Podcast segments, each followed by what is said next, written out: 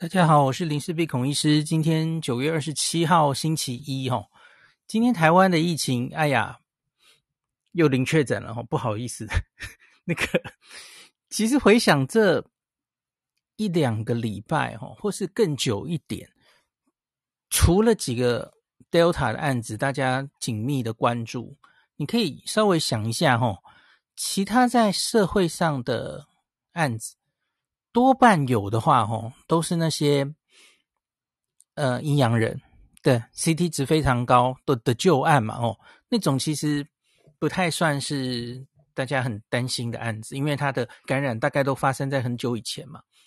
那所以你要真的说，因为 Delta 大家都会很用力的框，这个 Delta 大概不用太担心，就是因为目前几个案子，我们看现在追起来，好像几乎都没有往外扩张的迹象嘛，哦。那我就不再念有有哪些 Delta 的案子，大家应该都很熟悉哈。甚至那个长荣跟板桥这个幼儿园，其实已经算结案了哈，因为它追踪的时间，然后都在验过，应该算是结案了哈。那所以其他的案子哈，还真的连零星的那种突然一个的，好像也都越来越少哦。那上礼拜曾经有一个，就是那个，诶，企业自己用那个口水快筛验的那一例，哈，那一例比较特别啦。可是它的 CT 值也是非常高了，哦。那所以一样跟我说的状况一样，它大概已经是一个旧案了，哦。那所以你你回头想想，哦，我们好像还真的就。我常常跟大家说，从五月以来，部长其实也是这样想的嘛。哦，我们没有以清零为目标，因为你以清零为目标的话，你大概就不应该要降级嘛。你要清到一定的程度，你才会往下放嘛。在我们真的缩回二级的时候，开放餐厅内用等等的时候，那时候其实社区上还是有一些零星案例的哦。那可是。现在我们保持这个二级，然后一定的防疫的规格之下，哇，结果真的搞搞到好像快清零了哦。这这是怎么样的干净法呢？那这就要回到我之前有跟大家讲过，一直零一直零，可是问题是你到底是做了多少检查之下哦，然后你的 PCR 阳性率是多高？那这个在上礼拜六哦。那罗毅军出席一个会议，我相信在群组里应该有一些朋友也有看到罗富一个短短二十分钟的报告哈。那他其实就是很简单的告诉大家，台湾到目前为止防疫是怎么做的哈。那罗富在那那次把我们五月中以来呃强化了哪些措施讲得蛮清楚的，我觉得有一个。就是大家记不记得之前哈，指挥中心一直没有公布这个 PCR 的阳性率。那罗富其实就拿出这个阳性率来跟大家说哈，就是五月中我们的阳性率到了最高，大概三吧哈，三 percent。那后来呢，这个 PCR 阳性率就一路下降，然后呢，我们的 PCR 的检查量能也起来了哈。那一直到目前，其实它就保持在一个非常低的状态哦。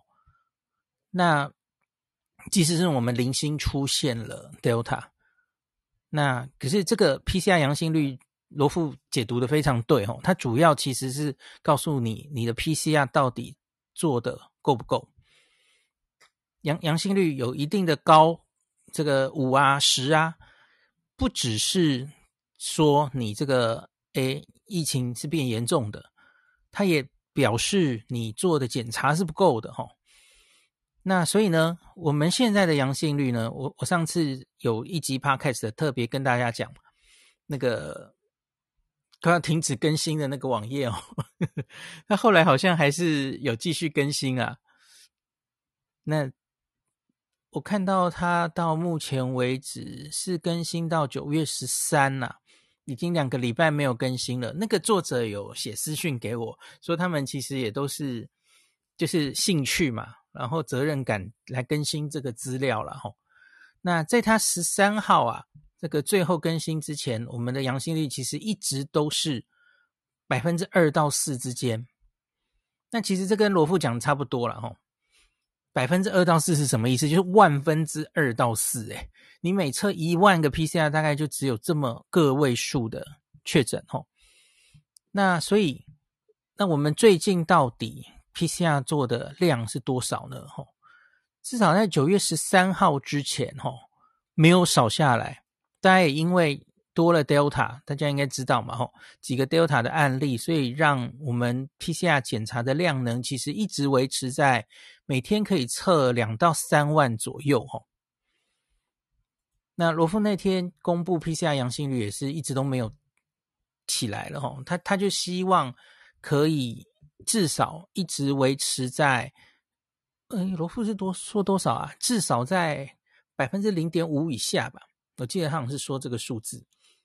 就是千分之五以下的意思，就是你要有足够的检查，然后即使有一些案例，那你要框列够多的人，你才能保持你 PCR 的阳性率不会高起来嘛，吼。那所以这是一个目前中央也有在看的数字，吼。那所以我们明明一直有在验，吼，因为我最近也有看到有一些名嘴，这这个其实在我们的疫情相对平稳的时候，就会有这样的声音了。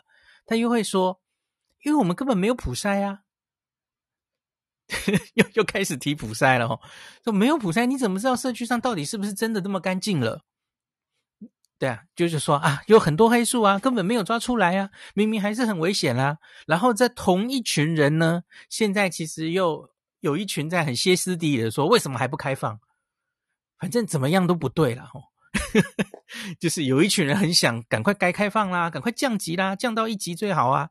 然后有一群人又说，你就没有普筛啊，根本不知道有多干净啊。你怎么知道现在是真的多干净？嗯，我我要这样说，我们现在每天做那个两到三万的 PCR，多半都是谁呢？我我我相信有很大的一部分出自于。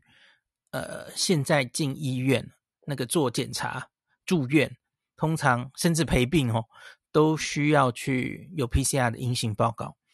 我相信有一部分，我我不是很确定啊。我我觉得可以的话，最好把那个这两三万里有多少人是在做这些，是这些，因为这就是他根本没有症状，你是规则去筛他的哦。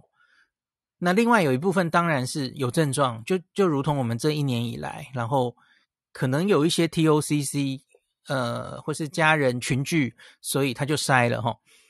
那这样子之下，然后那个阳性率还是万分之几，我们回到了一个类似去年长期我们大概也就是这种水准的状态齁。那就是你你针对有风险的人，那进医院的当然是另一回事了哈。你针对有风险的人。那接触者去框列的人，然后你不要忘记这个数字，大概境外移入也都有加进来吼。你假如要把境外移入的再去掉的话，我相信我们那个阳性率，社区测的阳性率是还比那个万分之几还低耶。所以就是，我记得昨天的记者会就有人问说，同样在控制疫情吼，那同样在一个端午连假，不对不起，我在讲什么端午？中秋连假之后。为什么？诶，韩国就爆发了齁。部长回的很好啊，因为你你就是看原本的社区那个案例数的多寡，那个干净度，那你经过一个大家的的一个呃跨区移动，那你原本假如有那么多人染疫的话，那当然这个疫情就是会到各地去散播。那可是你已经干净到一个程度之后呢？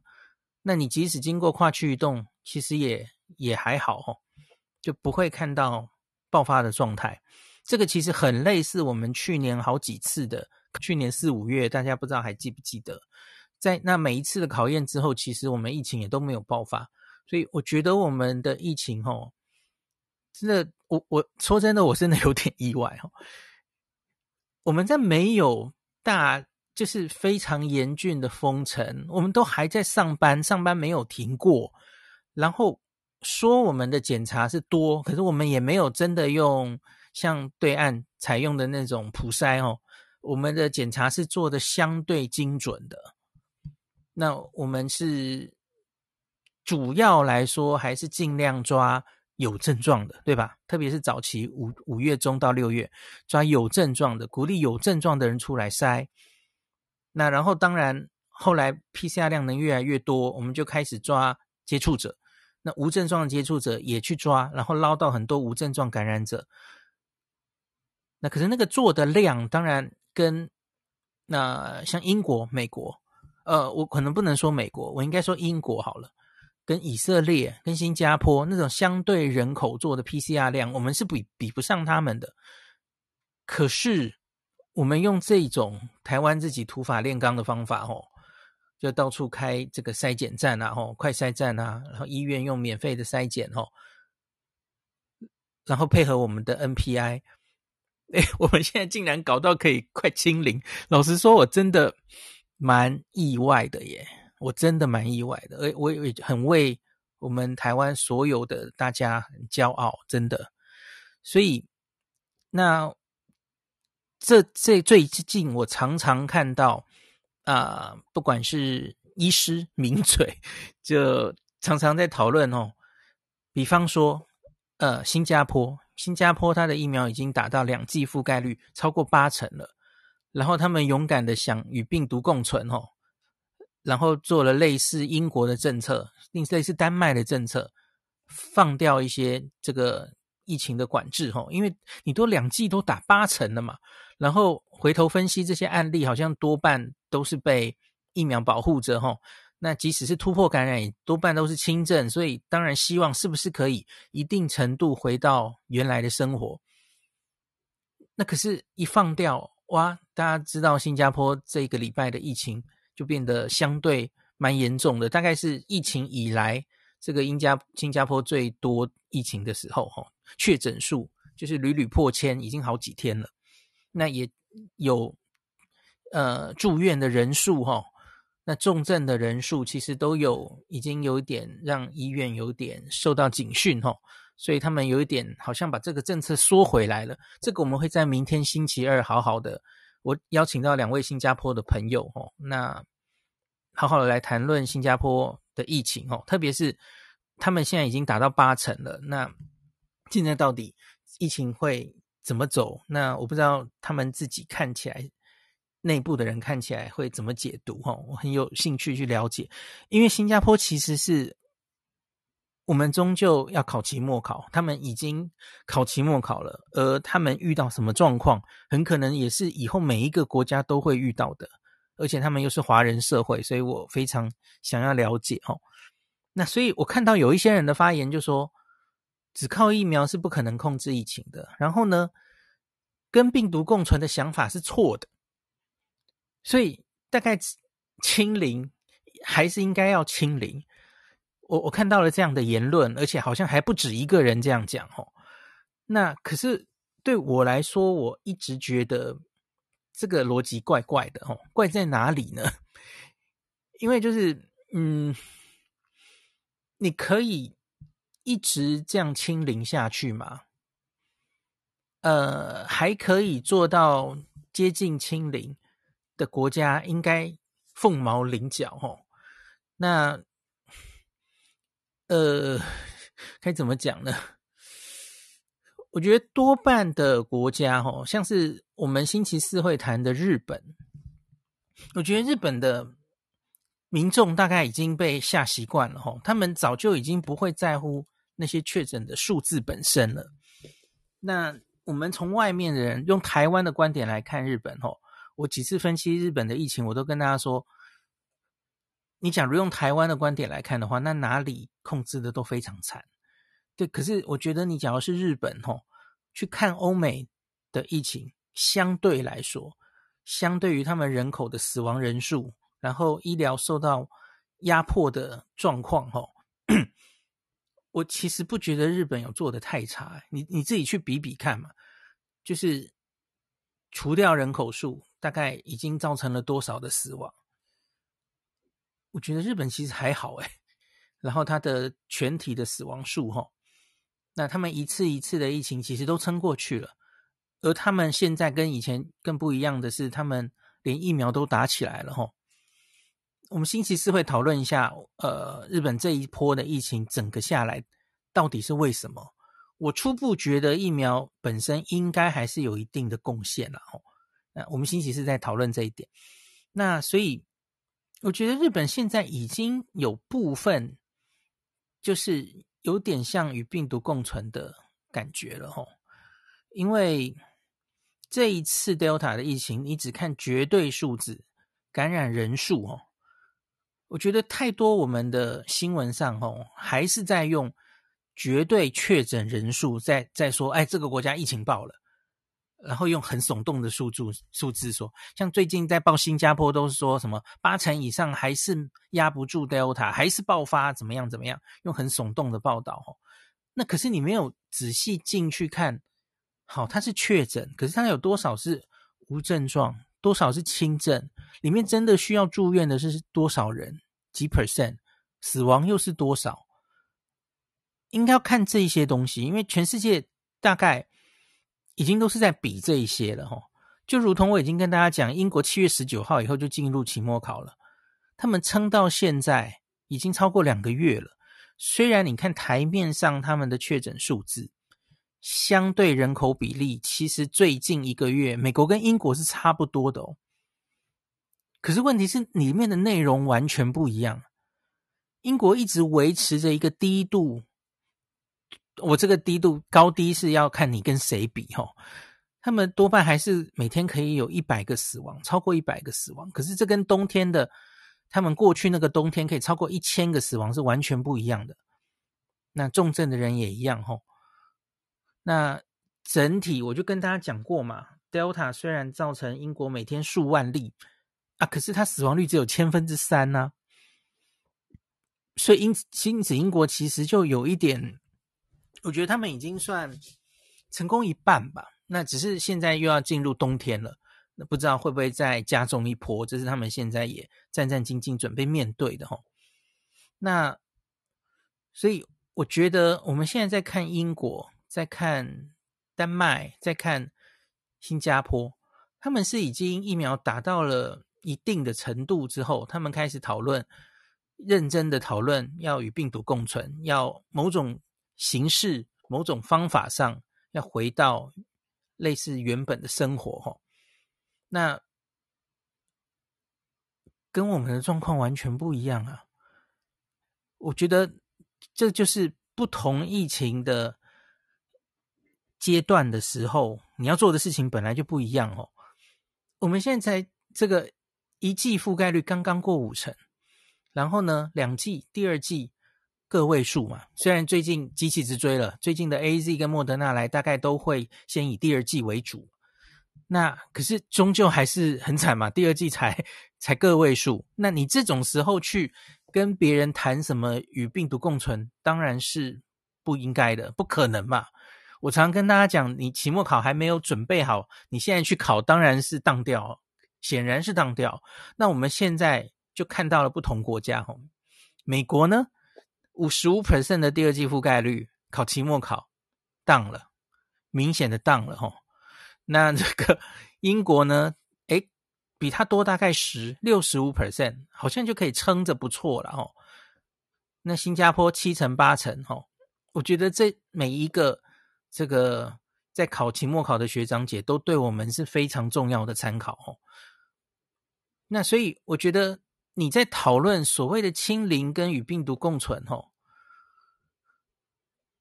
我们现在这种阶段，我觉得战略这个目标还蛮明确的哦，因为我们竟然还可以一定程度把 Delta 挡在外面。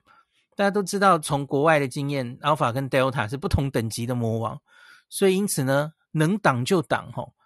国国内的 Alpha 其实我们原来就已经不理清零为目标，然后反正该做的事就做吼，不小心把它清得很干净，那是我始料未及的了吼。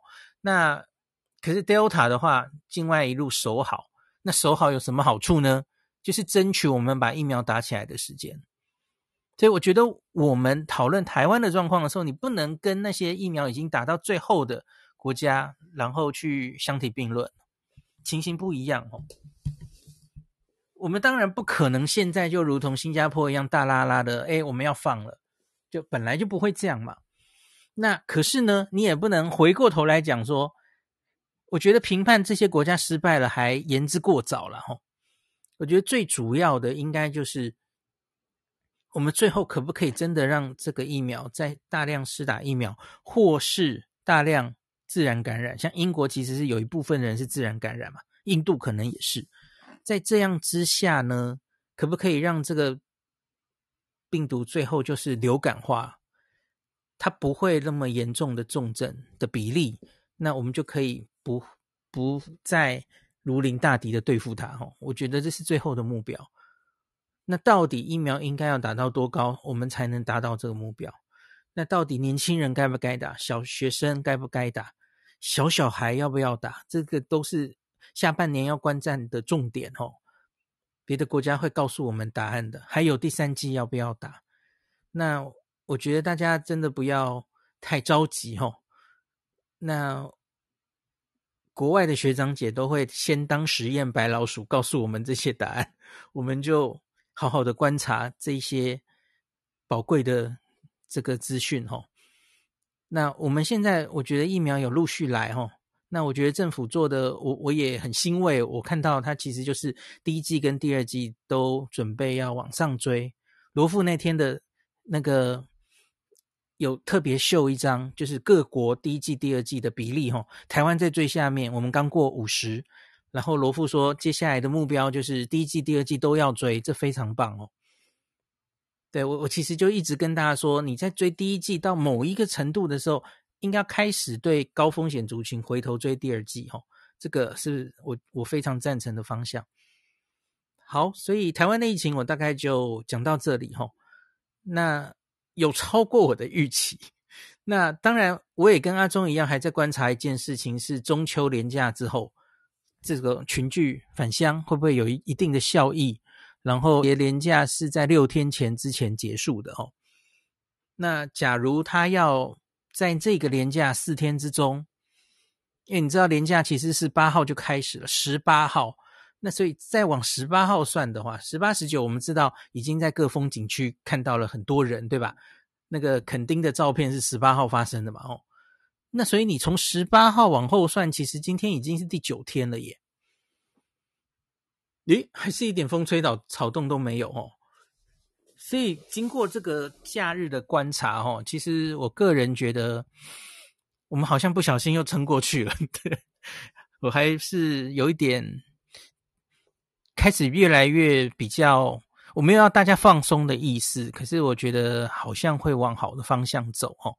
那我们成功的又争取到了一些时间，我不敢讲这个冬天天气真的变冷之后，会不会还真的有。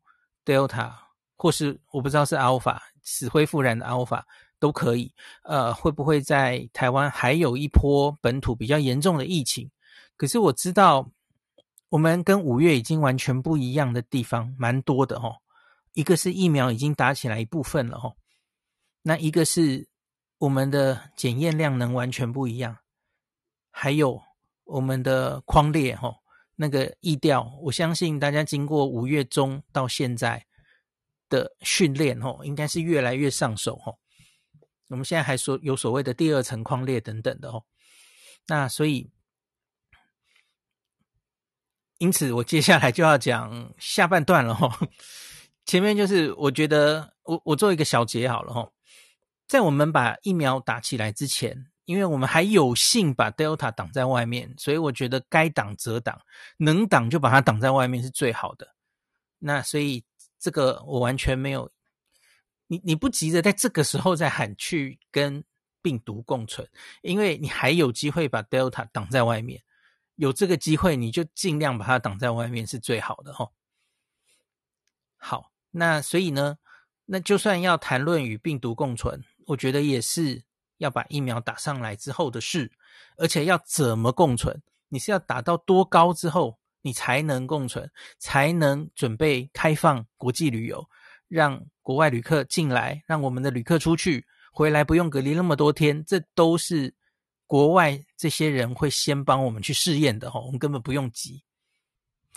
那今天指挥中心也宣布哈，于本周起就是放宽部分场域的防疫管制措施，虽然还在第二期啦，还在第二级，对不起，二级警戒。那可是部分场域，其实我们已经做了几次嘛，吼，部分场域就会开始逐步放宽。比方说今天是做了高铁、台铁付费区。那在社交距离下可以饮食，那室内的艺文表演、展览、体育活动可以不限梅花座。那十月五号，假如我们一切这个防疫看起来都还不错，是为什么会抓十月五号？那就是中秋节后十四天嘛。哦，那假如都还是不错的话，那有条件开放 KTV、NTV 等部分休闲娱乐场所。哦，那。艺文表演它有分室内跟室外啦哦，那室内的话，那他说只要这个进场人数符合场所容留人数，他有规定嘛，每一个人大概占的空间要多少，那他就得不受限室内八十人的上限，那不用一定要梅花座或间隔座这样子，那室外的话，他就人数降载五十 percent 就好，比方说实际数位的。实际座位数的五十 percent，那不会受到限室外三百人的上限。诶，这就意味演唱会是可以办的哦，大型体育比赛也是可以办的哦。那如果能维持排队时室内外适当的社交距离，得现场售票，不限预约制。那他还是很强调，开演前、中场休息、散场都要维持室内外适当的社交距离吼。总之就是规定是这样规定啦，你你反正就是不要尽量不要往人挤的地方去就是了吼。然后最近记者也很爱问吼，到底什么时候吼？比方说我们到疫苗覆盖率多少，我们是是不是可以拿掉口罩，室外口罩令解除？我就在心里想说，现在已经有好多国家已经示范给你哦，不管他疫苗打得多高，拿掉口罩就爆了。你现在还敢拿口罩啊？我自己觉得拿掉口罩这件事，因为我们不像西方人对于戴口罩有这么大的排斥感，我们甚至还有一点是大家一起戴上口罩，一起努力防疫的这种 image，我觉得有点大家齐心协力的感觉，大家不觉得吗？所以你问什么蠢问题，这种没有成本哦，成本很低啦，不是没有成本，对不起。然后我们又带得住，我觉得是我的话，是我定政策的话，我一定最后开放。嗯，你其他什么都可以开放哈，慢慢开，然后什么什么的。可是口罩我不太想拿掉，诶，我觉得阿中应该也是这样想的吧。好，那那当然，你唱歌吃饭的时候会拿掉口罩，那是没有办法的哦。好，OK，那另外这一些刚刚说的娱乐场所，今天也有一张。这个图卡了哈，就包括了什么电子游戏场所要一人一机等等的哦。NTV，我就心里想，现在还有 NTV 哦，NTV 是我国中的时候很流行的东西。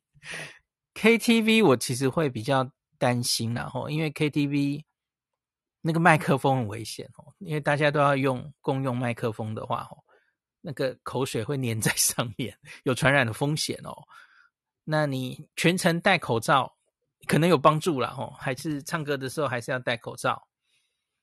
然后他说，每组顾客消费完毕要清洁包厢，使用至少隔三十分钟，维持通风等等，然后，然后很有趣的还有一个桌游麻将休闲馆营业场所。我在想，这是宜兰那时候爆发群聚的那个地方吧？哦，好，好啦，反正这都有规定。那可是，一些娱乐场所还是保持没有开放。开放，那包括歌厅、舞厅、夜总会、俱乐部、酒家、酒吧、酒廊、理容院，它指的是不是那种理容院？是，嗯、那一种理容院嘛？观光理发、视听理容这样子哈。好啦，那就跟大家讲大概这样子。那听说十月不是不是听说，对不起，我刚刚说的这个后半这个娱乐场所是十月五号有条件开放哦。我相信应该就是十月五号之前，疫情一直，假如还是维持这种很低度的，没有什么大的呃严重性的爆发的话，应该就会如期在十月五号开放。当然，很希望台湾可以这么顺利哈。那让这些行业的呃经济也可以顾一下哈。好，那今天就讲到这里吧。